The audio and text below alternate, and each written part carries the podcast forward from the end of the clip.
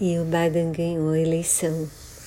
Né? Na verdade, eu estou um pouco na dúvida se o que ganhou foi o voto anti-Trump ou foi o Biden mesmo, porque parece que não sei se ele tem tantas ideias boas assim em relação ao futuro do país e o que ele pretende fazer.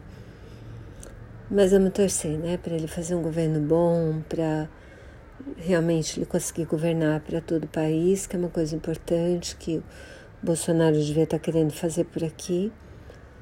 Mas acho que ele está preferindo governar para ele e para a família. E, bom, vamos ver o futuro dirá, né?